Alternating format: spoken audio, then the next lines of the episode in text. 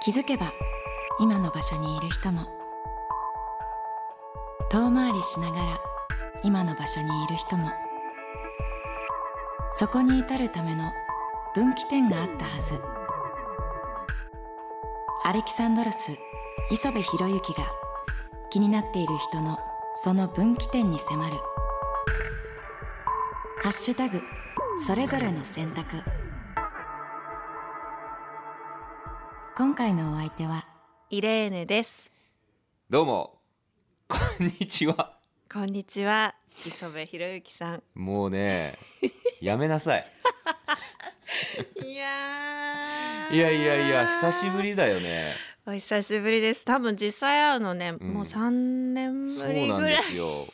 もう最近 LINE も返してくれないし やめて昨日もくれたのに昨日もスルーしちゃった本当だよもうそうですよいやもうね本日は、はいまあ、ジッピーの皆さんはもうご存知かと思いますけれども幼馴染みのイレネですご無沙汰しててますの方も初めましての方もいらっしゃると思いますが、幼なじみのイレーネですそうですねもう肩書きそれでいいわってなっちゃってるまあまあまああのー DJ パーソナリティ、MC ええいつの間にか多岐にわたってご活躍の、ねまあまあねもともうとん本当に幼馴染なんですよもう5歳かな6歳かなぐそらういそう小から学校一年生、うんね知っててねそうでまあお互いこう紆余曲折を経てまあ ZIPFM ね ZIP の皆さんおなじみかと思いますけれども、もうしばらくやられててそう、うん、ラジオ DJ としてももう俺の大先輩ということええで、とんでもありませんでも初めてこう大人になってから、うんえー磯部君とまあ再会したのも、うんうんうんうん同窓会があってそのそうなんです私も ZIP に来た23年目ぐらいの頃に、うんうん小学校の同窓会があって竹の山で、竹の山 日清竹の山っていうところではいあって、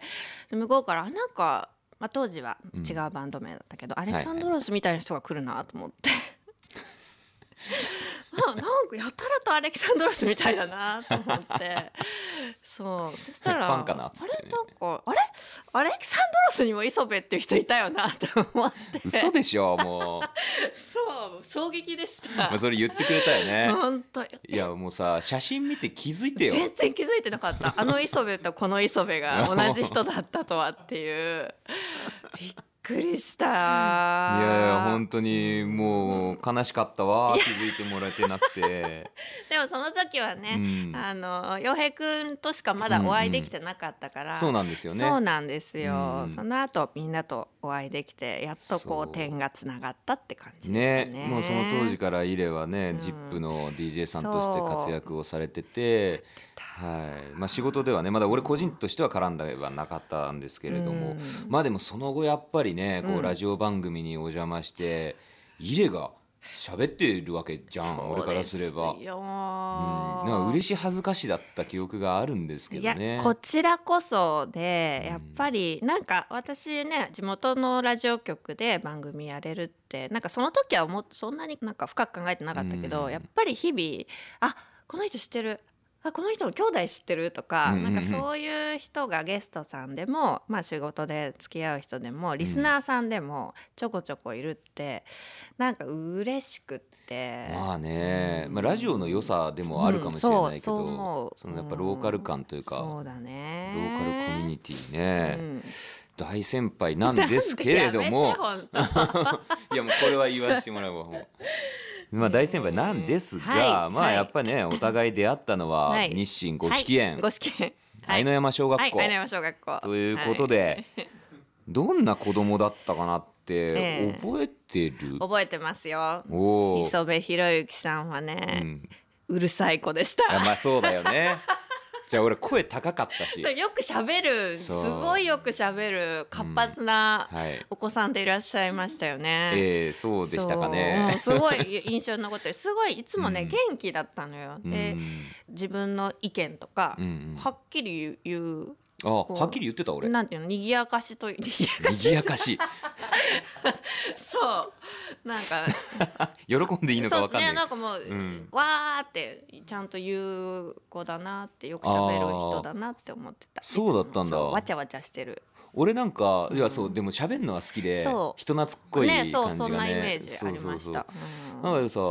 いざという時に中心には入れなかったイメージがあってねでで俺が初めて、うんまあ、自分の話語っちゃってるけうど、んうんうんゲスト招いといいやいやていやい や初てめてこう主役級に俺がなるんだっはてい思ったのが「うんビバエエルルドドララドンド来た 来たそう来たよ学芸会、今エルドラド、うん学習発表会っていうねのが年一あって めちゃめちゃ覚えてるでしょこれなぜなら私もそこで主役狙っていこうと思ったからですよ,、そうなんだよねそうお互い目覚めた瞬間目覚めたのよまあ、俺個人的にはそうんのアメリカに行っちゃったのが小学校5年生終わってあそっかその前の最後の学習発表会うが「んビバエルドラうドん」なのね。まあ、何のこっちゃわか らん人はビバエルドラド」でググってみてください。い。うん、いいよ、うんストーリー、いいストーリ話ーがそよ。ういいよく話覚えてない。 そうそれでオーディションみたいなのがあって、それに手を挙げたっていうのが 俺がね私もなんだけど。そうだよびねっ。くり、うんびっくりですよ。そうこれが共有できるっていうのがねもう多分ね今これ聞いてる人は完全に内輪で盛り上がっとるないやーこいつらって思ってると思うんですけどこうなっちゃうぐらいのインパクトがあったんです「ビバエルドラうドんビバエルドラドはそのオーディションは三部制だったんですよ。」うん最初の一部二部三部で同じ役を違う人が演じるまあ小学校とかあるあるじゃないですかそうなんです第三部うんうんを私やったんですけど、うんうんうん男の子なんですよ主役がそ男の子だけど私もやりたいみたいな感じでう、うん、手挙げてで裏声を歌ったら男の子みたいにならないから絶対地声で歌うみたいなのおーあそんなんでやったん信だ、念を持って私もねやったんですよね。すごいね当時の日清においては革新的な革新的いや二人してなんか熱意があっ そうただんねですよ、きっと、はいもうだからこ こで期 待してなんでこれはもうちょっ エルドラドだと当時から運命が決まってたかもし決れまないっでてすよねたんだよこれへえクラス一緒になったことあるんですかあるんじあゃるとないかな思う俺結構2組が多かったけど1ね、年も2組うん、うんうん石井先生だったあれ長谷川先生あーあれじゃあ違うのかうん俺なんかでも5年生も石井先生だった気あがあするでんだもよなそうかもねなんかうんなんかそんな大きい小学校じゃないからそうそうそうそう1年もせいぜい3クラスまでだったよねうん多分でも2クラスだったと思うんだよねん大抵ね全部そうだよんねそううんそうなんですちよっちねゃかったまあイレはね、うんやっぱね男って単純だからあんま小学校の詳細とか覚えてないんだけどもうこれねこの前写真を見返したの小学校の頃の、はいもうさやっぱり小学校の頃って気づかないけど、うん自分でもお前超絶可愛いよね私可愛くないよいやいやいやい やありがとう本当にありがとうびっくりしたもんだからこうこへえんな子いたっけみたい なそう私でもね、うんあのねいつもタイツ履いてたあでも確かに そうタイツ履いて母親がそのいるじゃないですかなんか今日もっと着なさいうんうんうん寒いでしょ、寒いでしょみたいなタイプの母親で なるほど常にタイツ履いてすうんごいタイツの印象しかないですなんでみんな靴下なのに私だけタイツ履いてるんだろうっていう子供時代を過ごしてましたで俺ら小学校時代って男はさ、万年半ズボンもいればさそうそうそうそう でもずっとタイツ履いてたのねそうですよそうだよ磯部君も結構なんか短パンってイメー短ジあったパンだよ、うんだって当時はさ、うん男子ホットパンツみたいな半ズボンだったじゃんそそうれに、あのサッカーそうの、そう、うん、なんだハイソハッイソッククススとかのみたいなの流行ってさすごいファッションだよね今から考えたらうらんそうだよ懐かしいねえ日清の五色園のね小学生たちはいまだになんかうん実家もまだあるんだけど、うんたま羨ましいにそううんたまに行くとね、やっぱあの辺の子供たちはね、なんて言うんですかおぼこいというかねあー可愛いのよ ひいき目大丈 夫親なんみかたいな気持ちで見てるヤンキーばっかになってないいやごい試やいやいや験いや大丈夫 いやいややっぱねあの丘の上にあるんですけどうん試験って、なんかうね、ん高台でねいいいい環境だなっていうそうだね そんな感じするねまあでもこれ言ってみんな押しかけちゃうとあそこはねこういろいろな観光客を収容するキャパがあまりないんで五色園はそうねよ牧歌的な場所ですから僕から見た場所なんでそうまあ大安寺ぐらいはね行っていただいてもいいかもしれないですけどねそうそうそう何もないですよとちなみにそうそうそう家しかないですなんか暮らしてないと良さが分かんないかもしれないそうだねあそこねねはいまあいい時代だったね本当だよねイレはまあなんか割と俺の中ではおとなしめなやっぱイメージがあるんだけど、そうだったと思う真面目だっったというか、うんそうだねうんそうインドア派だったから、そうだよねマラソン大会とかすごい嫌だったしあそーう確かにあんまスポーツ派ではない全然なかったそうだよねうんそうそう、はいはいまあ、そんなイレーネさんはいなんですけれども、イレもその後海外にそう行くんだよ大ね学はね、そううん俺そこら辺も全然知らないまんまね、うんいつの間にかお互い大人になっていましたけれども海外に行った大学まではずっと愛知に、中高は私立の学校に行ってて、うんうん、そうで大学からイギリスに行きました、はいはい、はい、そうでなんか高校卒業した後う、ん、一回集まったよね小学校、うんあ違う大学入ってからあれなんかいつだっけかううんん二十歳ぐらいの時に多う分ん一回会ってるんだよね、成人式俺帰ってきたけどそれとは別かなその頃うにんうん成人式は行ってないけど、うんまたすごいすいません地名出しますけどかぐやまであなんか、あはいはいはいそうなんかあったか飲んだまだまだ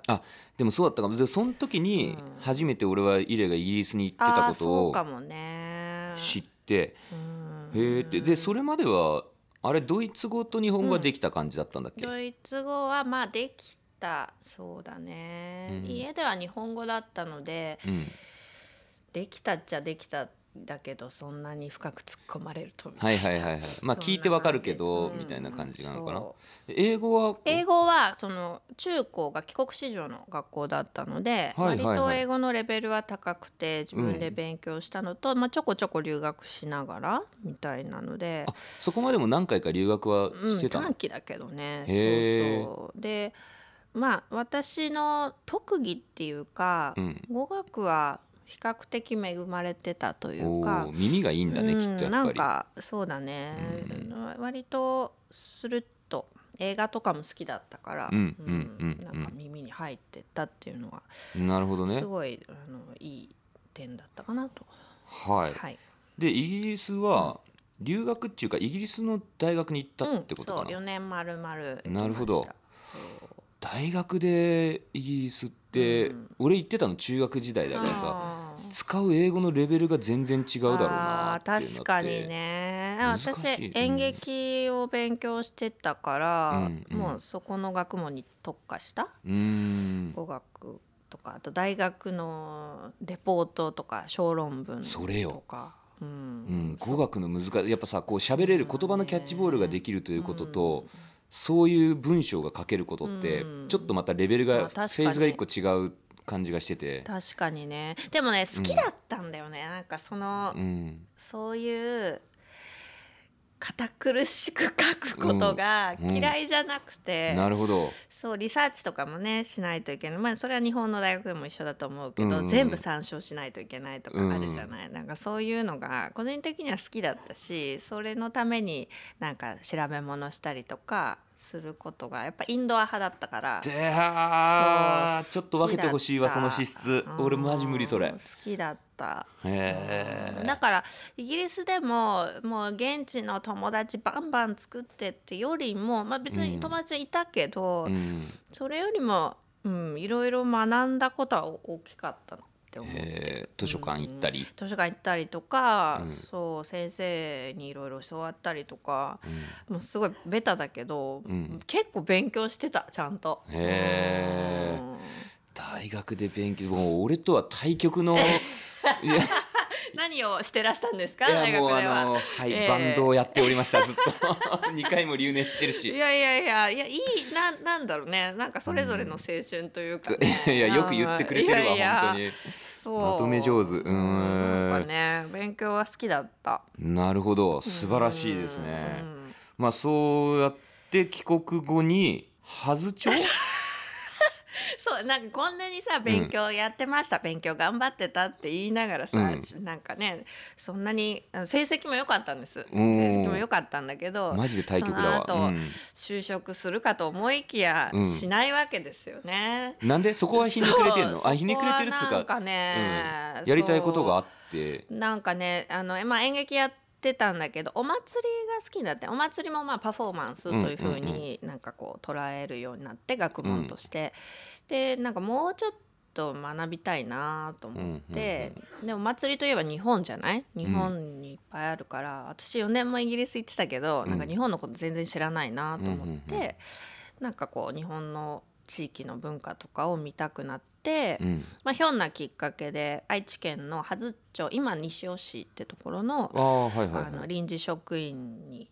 してもらって、うんうんうんそこにも古いお祭りがあるので、はいはいまはあ、いちょっと町で暮らしながらうーん地域の暮らしとか文化を見せていただいたっていうのがありました。あそれは素敵な話です ねそうでもなんかいまだにうんうまく説明できないんだよね、なんか何を 本当すごいそこに流れ着いたからあそうあ流れつでもそもそもそういううん文化が見たいとかもっと知りたいってそうだねいうそれはあこったの知的欲求みたいなのうんがうんあったでしょ、うんまあ、なぜここになったのかっていうのは、まあ、うまく説明できないけどっていうことねそうそううんでもやっぱなんかうん今会社なんかね面接とかも行ったんだよあのうん東京にも行ったし試験とかも受けに行ったんだけどなんかいわゆる就活就活もうん一瞬したけど、やっぱりなんかなんかうーんいやなんか違うみたいになっあて。あなるほどねそうですねもう本当に若気の至りではあるけれど、うんやっぱ直感的に、はいはいはいなはんいか今ここで就職したらなんか、もう終わっちゃうよってあ思ってー。うんいやでもそうやって自分のそのまあ触覚というそかうだね感性に従ったっていうのはそれこそね今これ聞いてくれてるジッピーの皆さんの中にはこれからそういう分岐点迎える人多いでしょうからうんまあその就活が悪いってわけだねまあもちろんないとは思うんですけどもなかなか難しい話じゃないですかそういう就職をせずに自分の本能に従って生きるっていうのは、まあでも俺は就活したからねうん一、回就職してるパターンなんですけど、すごくまあ勇気のいることではあるのかなとは思うんそうですけだど。ねなんかあとはまあ、私はそういう選択した時に、うん母もなんかそれを許してくれたっていうか、うんうんうまんあ一応まあ仕事してなかったわけじゃないけど、うんなんかねそのそういう自分を認めてくれたのは結構大きくて。うーんうん、全員をね敵に回すっていうのもそれが、うんそれでも正しいかっつったら、う んまあそれは人それぞれだからそうだね確かにね。そうだからその時呼ばれる方についていって、うんうんで結果、まはあ、いその時の活動が ZIPFM の、まあ、当時の偉い方にうんうんの目に触れてうんうん「うんうんラジオ興味ある?」って言われて「まあ、あるかないか」って言ったらまうんあ。ありありよ りのなんかなんかよくわかんないけどまあ、まあそこも本な能くはがないからないよねみたいななるほどね。そうそうそうなんですよ、えーいやそうはず当時のね羽津町の臨時職員として働いてらした時にそのことが新聞に取り上げられてあそうそうそうそうでそれを見た ZIPFM のスタッフさんに声をかけられてってあるんだけそうなどの何か活動が取り上げられてそうのなんか多言語でんその町のお祭りとか文化を紹介するっていうなるほど取り組みが新聞で紹介されうてーん一応なんか写真も載ってたのよ私がなんかこうやってポーズ取ってうてんそれを見て ZIP の方はがい、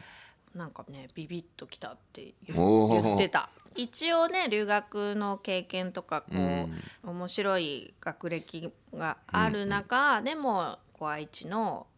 地方のちっちゃな町で暮らしてるこの人は何なんだろうみたいに思ったらしくてなるほどっておっしゃってたんだけど、えまあそうご縁ですよねそうだうんまねあ、、当時のこの羽津町にこうね流れで行き着いたのもご縁だと思ううんしそう本当に私でもそうやって生きてきたいやでもう素晴らしいですよ。 そうなんかね声かけられた方に、ちょっと行ってみるかみたいな感じで、う行っんて生きてきた。まあ今は声かけても全然飲みに来てくれな いそでうすだけねど、あそうだ、 あしまった。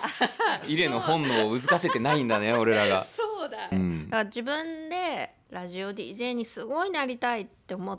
て、うん。うんなったわけじゃ実はないんですけど、うん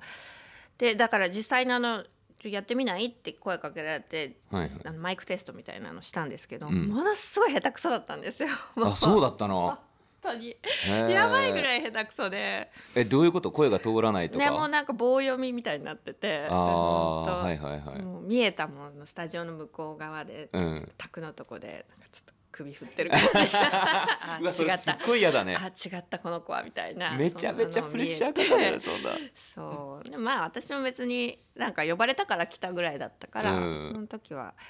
ねうんあー別に必要ないならいいですよやっぱ違ったんだみたいなそんな気持ちだったけど、うんまあ覚えててくれてう、ん私もトレーニングしてうん、デビューさせていただいたっていう感じ。そうだったんですねそうこれはジッピーの入れファンの中でも知らない人も多いのかなわかんないけどどうだろうねここまでのいきさつはねそううんなかなかでも自分でも本当にんなんだろうって思うぐらいに、でも今となってはうんうん本当に良かったと思うしラはジいオ DJ の仕事が好きだうし、んねえこんなに長く今10もう5年近くなるのかな、うん初めて。あこんなに私結構飽き性なんだよねうだんけなるほどねこんなに長く全然飽きずに、うんまた今日もこう番組をやろうって思えるのはうんすごいことだよなんか本当に感謝してるなるほどなるほどそうだったんですねいやまあでも確かにラジオのお仕事は俺も相当楽しんでやらせてもらってて、ねえうん毎回違うからそ飽きないですよう飽ねきない、あとさ、うんいや本もはいあそうだよ出したでしょそういやすごい嬉しいこれ今日あげようと思ってますあ本当あ持ってきてもらってるありがとうございますすすごい嬉しいこれがさうんアイチランドアイチランドこれが、タイイトルがもう「い」でしかできないタイトルに なってるお小田さで言ってみこれはあれですよねア イチランドなんだけど、はいドイツをね、はいドイツ語発音でいくとドイツドイランドツランドっていうんだけどだからそこと愛知をかけてそうなんですこれはイレならではのね、はいルーツを感じさせるタイトルだなと思ってそすうなのよごい素敵だあなっりてが思っとてましたうずっと嬉しい、うんそう今日渡せたらと思っていやい持っやてきたのありがとうございますえそうなんだよ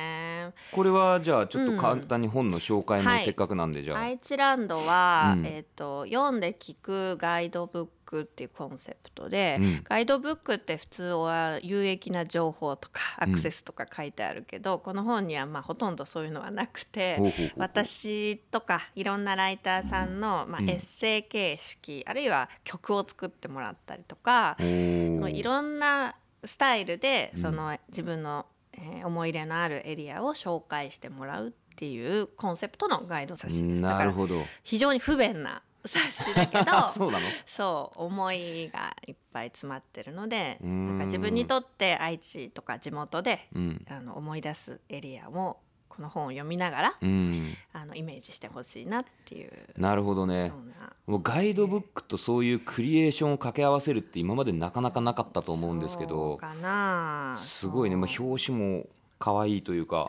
そうデザインしてもらってうーん二次元コードがいっぱい入ってるので、うんそれをこう読み込むと、うん例えば1号ではグリーンロード長くてグリーンローうわ出ド グリーンロードのイメージして、曲作ってって地元の友達に頼んで そう無茶ぶグりリやんけーンロードの曲を作ってもらったり。すごいあとそうですねあとそのいろんな環境音とか、うんインタビューとかも収録してへ聞えいても楽しめるっていうようにしてます。なので素晴磯ら部しい君もホームシックになったら、愛知恋しいと思ったらいつでも開いて、そうだね活用してください。これ私はもう分かったグリーンロードの空気が詰まってるわけ だよこの中にみんなの私の通った通学路なんでそうだよそねう中高の時ねうわーそうグリーンロードって響きが懐かしい なそんな食いつくグリーンロードいやいや俺さやっぱ小学校の頃まで だからさ、チャリンコで行ける範囲ってなるそうと、だよねグリーンロードグリーンロードがねすごいやっぱ一個鬼門なのよそうそうなのよ青少年公演がありましてそうなんだよそうですゴーカート復活させてほしいわねマジで本当ですよねうん そうさあまあ本当にねこれ多分もう3時間ぐらい行けるんでそうなのあれですけどまあいろいろね今こう、イレの分岐点というか、はいまあ、人生を聞いてくる中で、ここが一番やっぱ分岐点だったかなとか、まあ、いこれがあったから今の私があるなみたいな、なんかあったりしますかあのね、うんこれその前こういう話をっていうふうにお話もらった時にめっちゃ考えてて、おーやっぱ真面目だいね。やめちゃくちゃ考えた私の分岐点は何なんだろうって思ったんですけど、多分ね点じゃないんですよねはいじはいはいわじわっていうのがうんあって、でもやっぱりうん、この5年ですね。おーうんビバエルドラドではなくエルトラダ最初 もうそれ言ったらもう枝毛のようにすごいよ本 そうだな当分岐点が、ま あ、エビごめんごめんエビはエルドラドも大事なそうだはいね、こうなんかパフォーマンスというのに目覚めた大事 な分 大岐丈夫です点流でしたしていただいて大丈夫ですそようはね、いごはいやっぱこの5五年ね年で、うんあのー、30代入ってからうんいろいろ決定しないといけないことは本当に増えたと、うん人生において選択選んでいかないといけないことがすごく増えて、うんでそれが自分だけの選択だったらまだ楽なんだけど、うんやっぱり家族を持って今子供が5歳になったんだけど、おーちょうどねそう、でうん5歳になってその子供が生まれてからその自分が選択することが、うん他の人にも影響を与えるっていうのが、やっぱりすっごいうわーってなっておーえうわーっていうのはこう、もう戸惑い。うーんうんでもともとねそうやってフラフラフラフラというか、はいはいはい流れるように生きてきたから、うんやっぱりそのもうそもちろんね命っていう責任があるから、なんかそこを考えながら自分のチョイスをしていかないといけないっていうのは、まあ思ってた以上うにん大変で、うんうんそのなんか一人だったら、ね、仕事大好きだし、うんもういっぱい仕事したいでも仕事いっぱいすることで誰かが今度は悲しむかもしれないっていうのも、うん前だったらそんなのそれは犠牲だと思ってたけど、はい今だとそうやって誰かが悲しむかもしれないその上で自分は幸せになれるのだろうかってとこまで考えるようになったから、なんか、まあ、内面的には苦しい数年間だったなるほど葛藤うんとい葛うか藤があった、うんでもでも最近、んやっぱり自分が選択して、うんやっぱり家族も幸せでいてほしいから、うん全部はできないとうんいうのがやっと受け入れられるようになって。うんそうだからその LINE の言い訳じゃないんだけ ど全然やっぱなんか大丈夫そうう LINE んとかその飲みに行きたいわけですよやっぱり、はいでも、行けないじゃないんで前はあ行けない辛いと思ってたけど、うんまあ、今はなんか、まあ、今はその時じゃないからうんうんうんしょうがないしきっと私を分かってくれる人はきっと分かってくれると思って信分かっじてて,、るよ あり